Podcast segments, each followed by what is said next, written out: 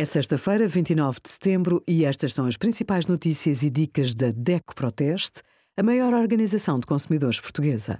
Hoje, em DECO.proteste.pt, sugerimos proteção de dados, o que precisa de saber sobre o regulamento europeu, não perca o dinheiro das raspadinhas e desconto de 8% em manuais escolares e cadernos de atividades na FNAC com o cartão DECO+.